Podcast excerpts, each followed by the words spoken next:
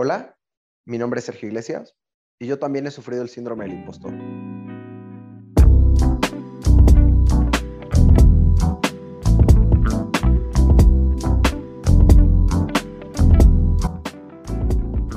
Hola, ¿cómo están? Sean bienvenidos a este nuevo podcast, a esta primera emisión de este nuevo proyecto llamado Imperfecto.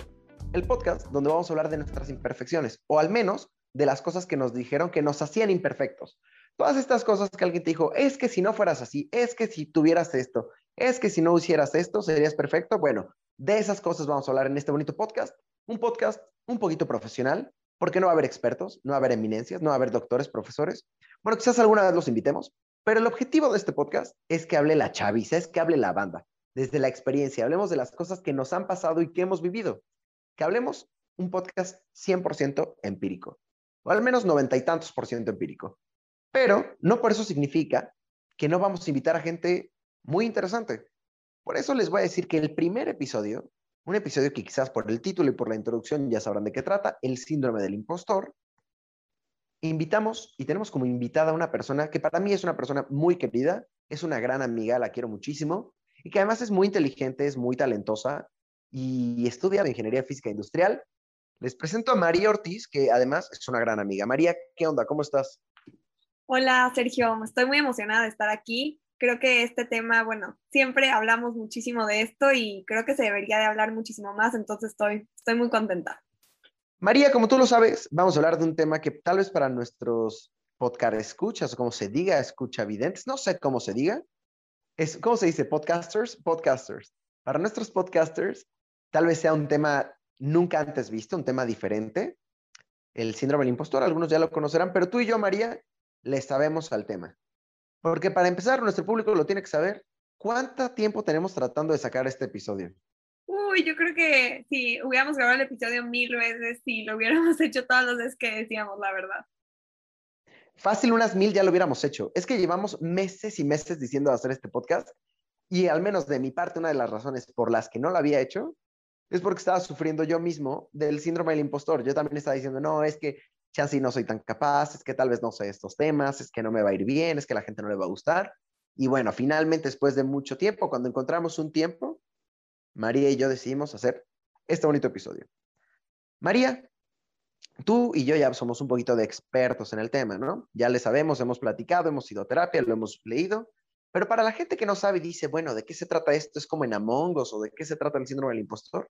Bueno, que sepan que originalmente y es que María ahorita en la cámara se está riendo de mis chistes de papá, pero es que originalmente eh, el fenómeno del impostor, que así se llama, es un fenómeno que descubrieron las psicólogas Pauline Clance y Susan Imes en 1978, que eh, hicieron un estudio, un paper que se llamaba El fenómeno del impostor en mujeres exitosas, donde juntaron a 150 mujeres que para medir su éxito lo midieron en niveles de estudio, eran eh, personas con doctorado, con puestos directivos en empresas, con este, una vida pues altamente exitosa en estos términos.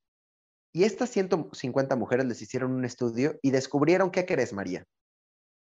Que estas mujeres, a pesar de su éxito, descubrieron que eran incapaces de internalizar su éxito. En palabras de la doctora Paulina, ella decía que experimentaban una falsedad intelectual. Una Paulina, dije. Bueno, aquí lo vamos a cortar. En palabras de la doctora Paulina, ella dice que esto se trata de una experiencia interna, una falsedad intelectual. ¿Qué es el síndrome del impostor? Por si les preguntan en la, escuela o hacemos un Kahoot. El síndrome del impostor es una experiencia psicológica de creer que los logros de uno mismo han sido posibles, no por medio de habilidad genuina, sino como el resultado de haber sido afortunado o haber trabajado más que las otras o haber manipulado las impresiones de otras personas. O sea, ¿cómo? En pocas palabras, para mí mi definición del síndrome del impostor es que en personas exitosas no te crees merecedor del éxito que has logrado. ¿O tú cómo lo definirías, María? Sí, yo creo que es como todas esas etiquetas que tienes de ti mismo que sientes que no las vas a poder cumplir todo el, tiempo. O sea, yo creo que a mí más que sentir que el éxito no era mío, era que en algún momento no iba a poder seguir teniendo tanto éxito, no iba a poder cumplir todas esas expectativas todo el tiempo. Entonces como que yo vivía preguntándome en qué momento voy a tener que tirar este personaje o en qué momento se van a dar cuenta que yo no voy a poder seguir así todo el tiempo. Entonces era como... Se te va a caer tu teatrito, ¿no? miedo que, ajá, se me va a caer el teatrito y ya no voy a poder seguir. O sea, mis logros se tienen que acabar en algún punto, ¿no? Porque pues no puedo, no me puedo ir bien todo el tiempo, me tiene que ir mal o tengo que fallar en algún punto. Sí, y justamente de eso se trataba este estudio de las psicólogas. Lo que ellos hicieron es, en esas mujeres, ver qué, sentían.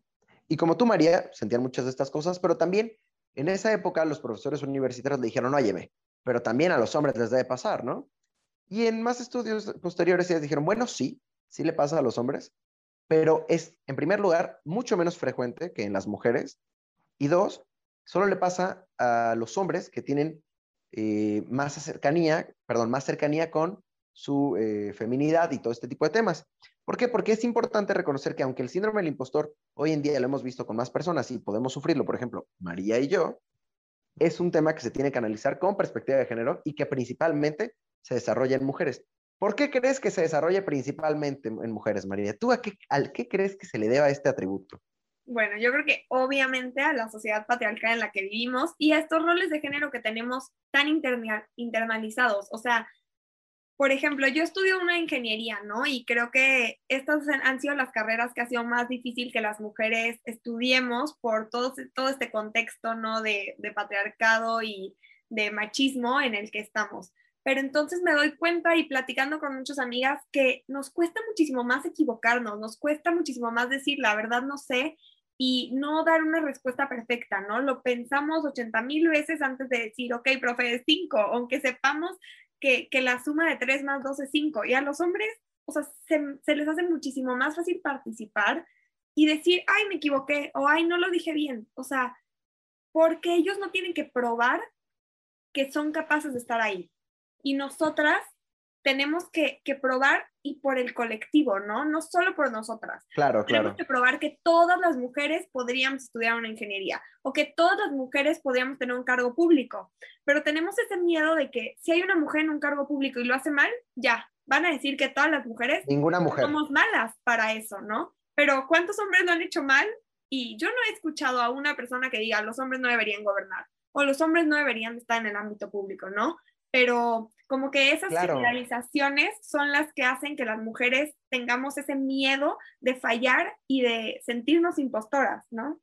No, y es que es justo eso, o sea, como una mujer nada más, o una persona, un individuo en este caso, pues una mujer, tiene que cargar con el peso de la mitad de la población. O sea, si una mujer se equivoca, y lo escuchas cada rato, las mujeres no deben hacer esto, las mujeres no son hechas para gobernar. Es que ve, ya le dieron el poder y ve lo que hacen. Pero como tú dices, nada más voltemos a ver cuántos hombres ha habido, cuántos gobernadores, senadores, diputados corruptos o incompetentes ha habido y nadie dice, para mí que los hombres no deberían gobernar, ¿eh?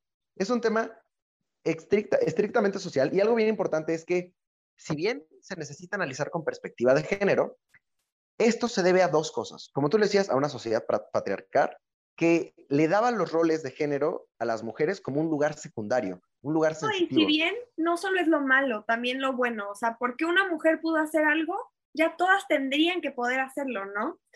Como en este caso de las feministas, no sé si te acuerdas, de que hace mucho tiempo ponían en Facebook de que estas sí son feministas, ¿no? De que mujeres que eran astronautas y ahora todas las mujeres tenían que ser astronautas y querían como que en la idea, claro, en esta idea tonta para ser feminista al menos tenías que ser astronauta, ¿no? Sí, sí, sí.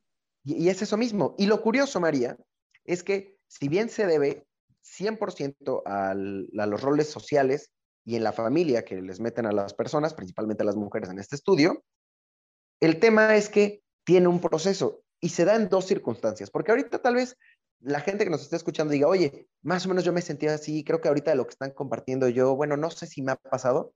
Para hacerlo más fácil, vamos a ver dos casos, dos casos en que se puede desarrollar esto, todo esto de acuerdo con este estudio realizado por las psicólogas. Y como en muchas cosas, María, los opuestos atraen. Y estos dos casos se desarrollan con totalmente opuestos. Es decir, en el primero de los casos es un caso de baja valoración o digamos eh, baja percepción del éxito. En este caso, el factor determinante es el entorno familiar, como en el, en el otro también, pero a la mujer o a la persona en este caso se le, se le atribuye un rol secundario, un rol sensitivo.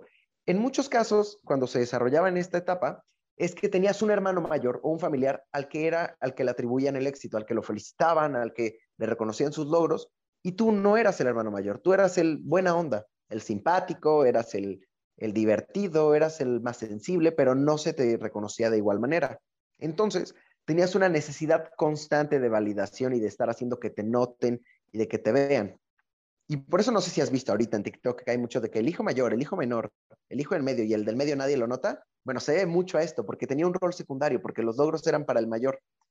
Y finalmente, cuando iban a la escuela, dudaban de su propio intelecto. Si nunca se lo reconocieron y ellos no tenían buenas calificaciones, decían, bueno, es que yo no soy inteligente.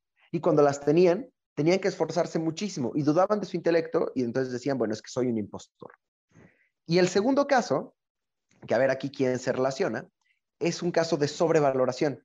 También se desarrolla el entorno familiar, pero aquí es lo contrario. A ver si te suena, María. Es un exceso de perfección.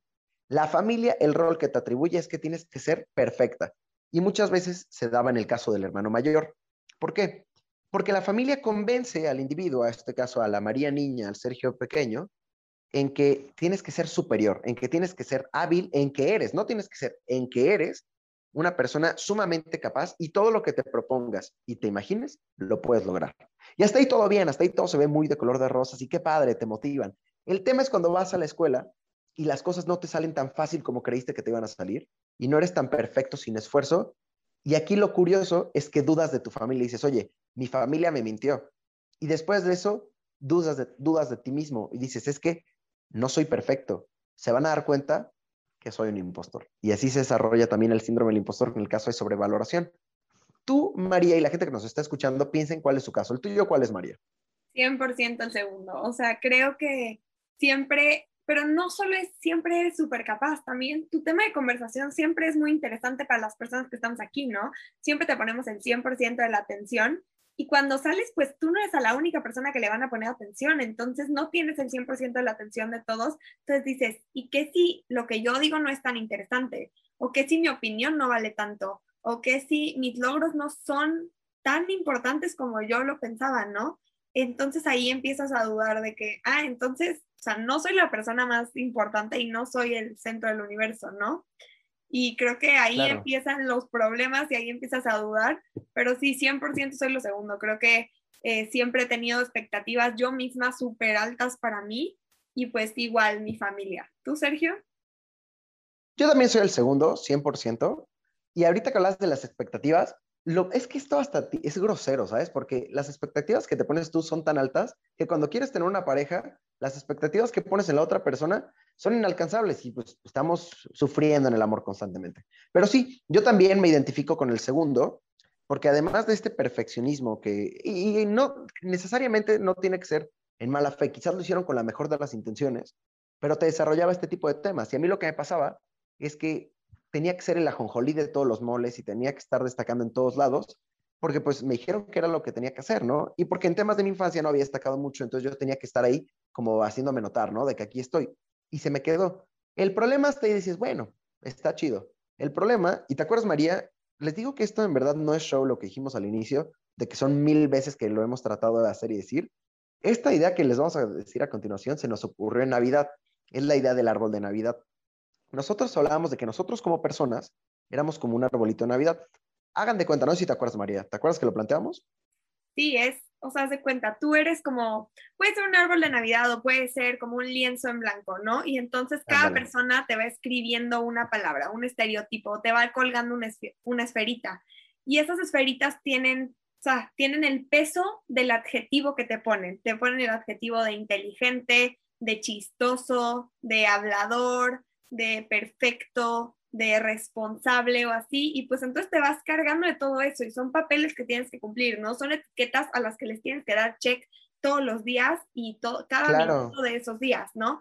Entonces te vuelve tan pesado o se vuelve tan lleno de cosas, o sea, tu, tu lienzo en blanco ya está negro, ¿no? Porque lo llenaste tanto. Está manchadísimo. Ajá, o colgaste tantas esferas en tu árbol que las ramas están casi, casi tocando el piso y pues ya no, lo puedes mantener. O sea, no puedes mantener no, y eso pasa un buen al mismo tiempo, ¿no? Totalmente. Y es lo que decíamos. En este lienzo o en este árbol de Navidad, sí primero te dicen, ah, bueno, como tú eres tal, como tú eres inteligente, tienes que sacar 100. Ahí te va una esfera. Como eres inteligente, tienes que, eh, no tienes que reprobar ningún examen. Ah, bueno, aquí te va otra. Como eres inteligente, tienes que tener todas las tareas. Bueno, ahí te va otra. Pero de repente te empiezas a tú mismo poner esferas que crees que van de acuerdo a tu personalidad, que ves que crees que van de acuerdo a tu personaje, es como si fuera un videojuego. Sí, porque ah, obviamente tienes que completar ese personaje, no puede ser un personaje que tenga un adjetivo, tienes que tener adjetivos para todos los ámbitos de tu vida, ¿no? O sea, no solo es en la escuela, también en las fiestas no puedes tomar, ¿no? Porque tú eres la responsable. Entonces tú no te puedes divertir más de la cuenta porque ¿qué va a decir la gente si tú eres la que es responsable en todos los ámbitos de su vida? ¿no? Y en mi caso, tú lo has visto, María, en mi caso, pues a ver, sí soy divertido, sí cuento historias y sí tengo muchas cosas que me han pasado muy cagadas, sí, pero entonces me, me, empezaba a atribuir estas cosas de que tú eres el divertido, tú no puedes estar triste, tú no puedes estar enojado, tú no puedes estar callado, porque nos pasa o no, María, estamos en una reunión y también es que hablo muchísimo, pero llevo dos minutos que no digo nada y ¿cómo es? Sergio, cuéntate un chiste. Y, digo, ok, sí me divierte, son mis amigos y todo, pero son las esferas que yo mismo me he puesto y he permitido que me pongan. Y es un tema que a mí me afectó en otros casos, y tú lo sabes, no me permitía en público estar triste ni estar enojado, porque mi imagen de perfección, de felicidad, no me lo permitía. Mi personaje no podía estar triste, ¿cómo crees? Mi personaje enojado, imposible. Yo era todo zen, todo, aparte soy pacifista. Entonces era, no, no, no, no va con mi personaje. Pero como una vez lo platicamos, somos personas, además de versátiles, que constantemente estamos cambiando. No puede ser siempre el más inteligente, no puede ser siempre el más feliz, no puede ser siempre el mejor. Tienes que permitirte estos errores. Y el tema del árbol de Navidad es que cuando te pones tantas esferas, cuando ya tienes tantas esferas que las ramas se te están cayendo, como decía María, pues va a haber un momento en que el árbol se cae. Y hay de dos, o estás, estás esperando todo el día a ver en qué momento se cae el árbol, o en el momento en que se te caiga una esfera vas a decir, para mí que no soy pino, para mí que yo soy una nochebuena, ya valió este pedo. Y es que ese es el tema del síndrome del impostor. No importa las cosas que hayas hecho, estás siempre al acecho de a ver a qué día te descubren, a ver en qué momento se te cae el teatrito, o al final no resulte ser tan bueno como todo el mundo creía.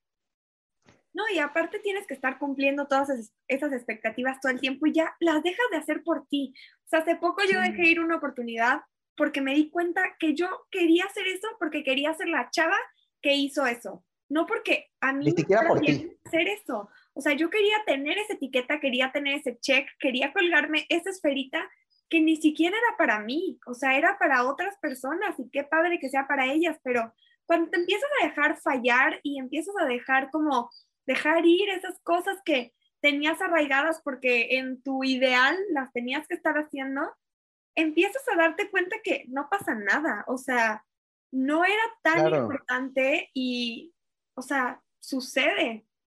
Y es normal que te equivoques, o sea, como lo decíamos, ustedes, hablando nuevamente de lo de perspectiva de género, una vez me lo platicabas tú, como mujeres, tienen que darse el derecho de equivocarse, porque nosotros como hombres nos equivocamos cada rato, pero lo que tú decías, se equivocó una mujer y se equivocaron todas, y ya no, no eres lo que decías, y es lo mismo, o sea, es esa eh, habilidad o ese permiso que te das de equivocarte, y además de reconocer que no puedes hacerlo todo bien.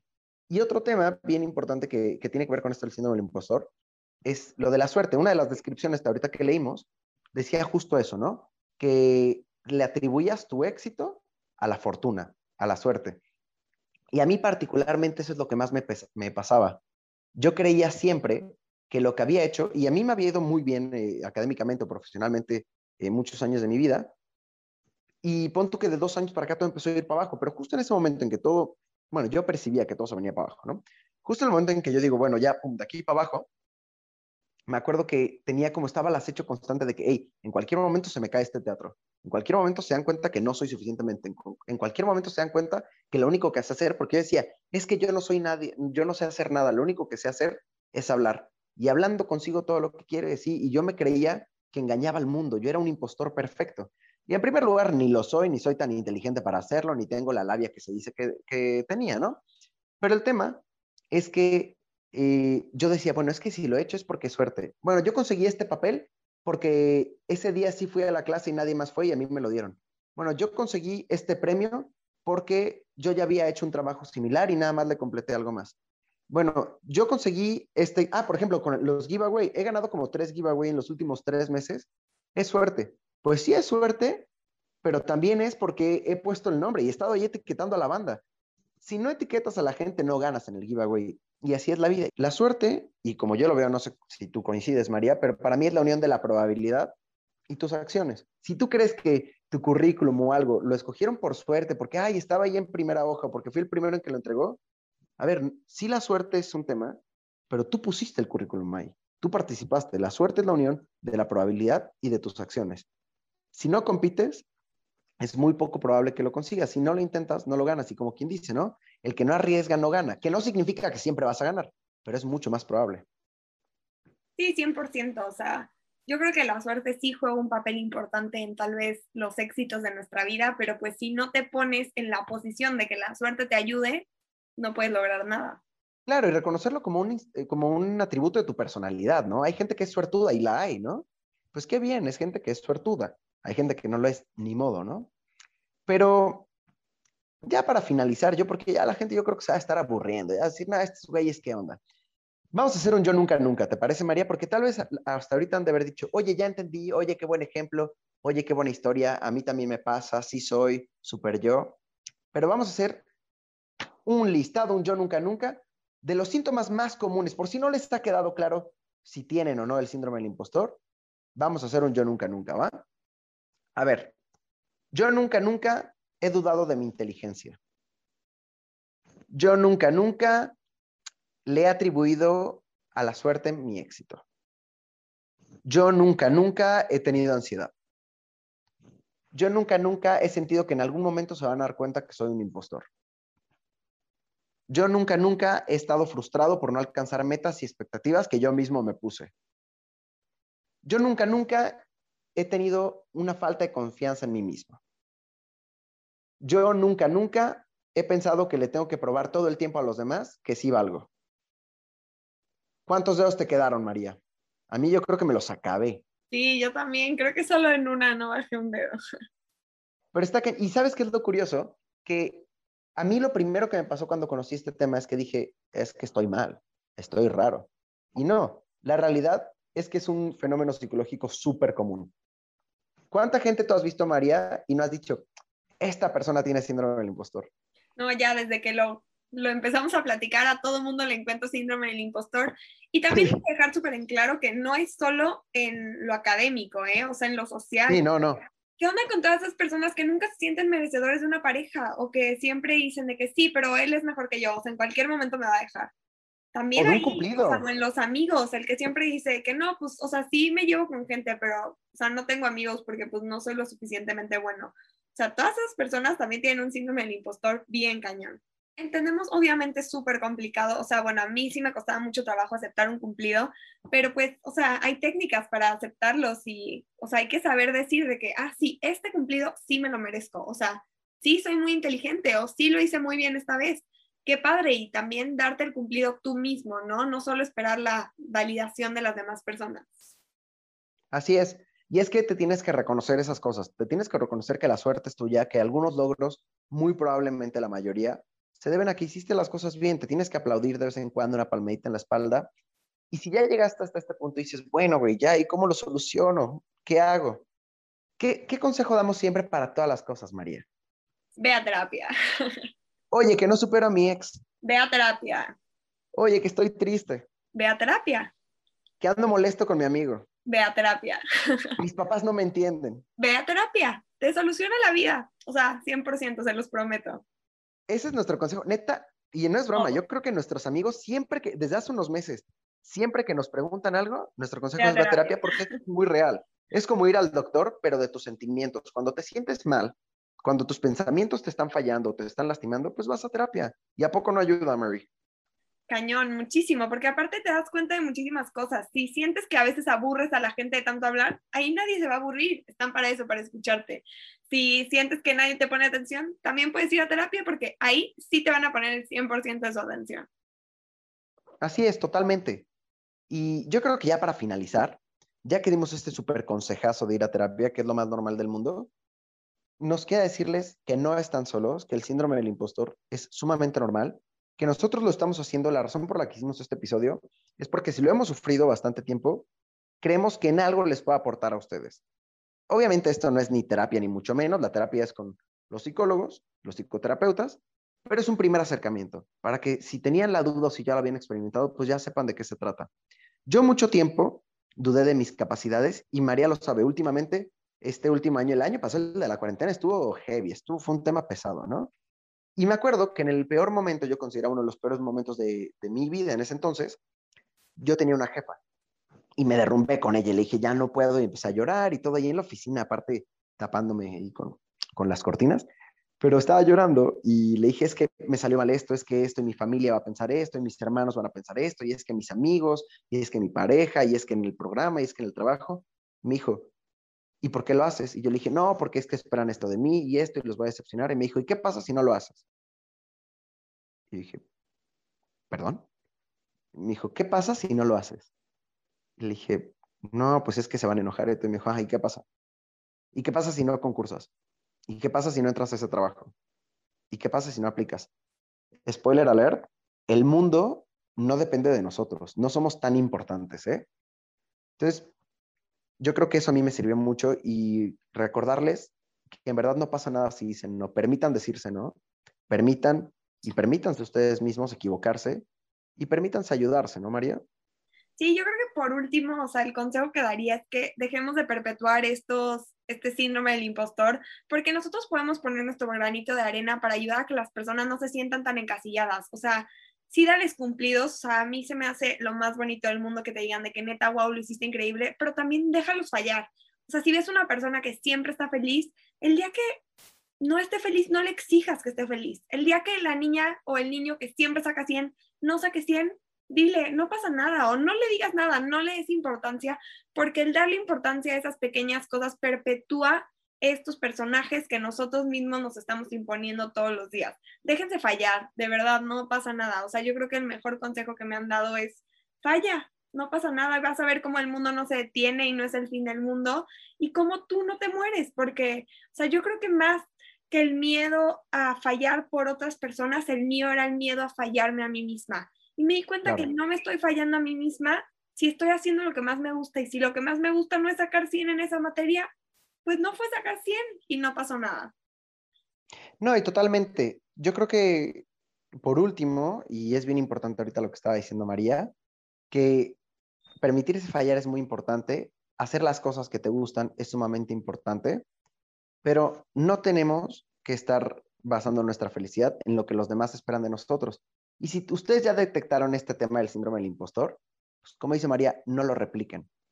No, no lo estemos ahí fomentando, porque creo que lo mejor que podemos hacer es estar para las personas, estar presentes y apoyarlos. Y lo que les estamos diciendo, no se los estamos diciendo de que leímos el paper nada más o de que nos estamos aventando un speech motivacional o andamos improvisando, no. Hablamos desde la experiencia, como decíamos al inicio, 100% empírica. Nosotros somos gente que pues mucho tiempo en nuestra vida fuimos muy perfeccionistas y nos lastimó y nos lastimó mucho y hemos fallado. O sea, es gente que ya ha fallado, que ya se le cayó el mundo y al final pues no pasó nada, ni se paró el mundo, ni, ni se nos acabó la vida.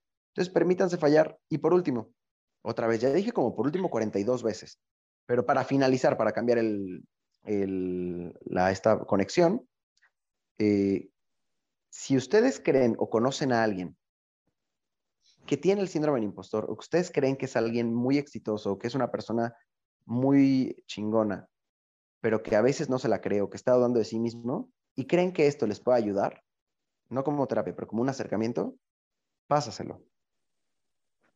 Pásaselo. Si crees que esto le puede ayudar a alguien, mándale el podcast. Tal vez la ayuda. María, muchísimas gracias. Ya acabó este primer episodio. Muchísimas gracias por haber estado en la primera emisión de Imperfecto. Un aplauso, por favor, para María.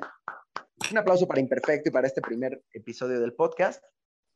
Y un gusto, como siempre, platicar contigo. La verdad es que me la pasé muy, muy bien. Yo me divertí. Yo no sé si la gente que lo escuche, mi abuela, mis tíos, nuestros amigos, lo hayan disfrutado. A mí me encantó. Como siempre, es un placer escucharte, platicar contigo y aprender de ti.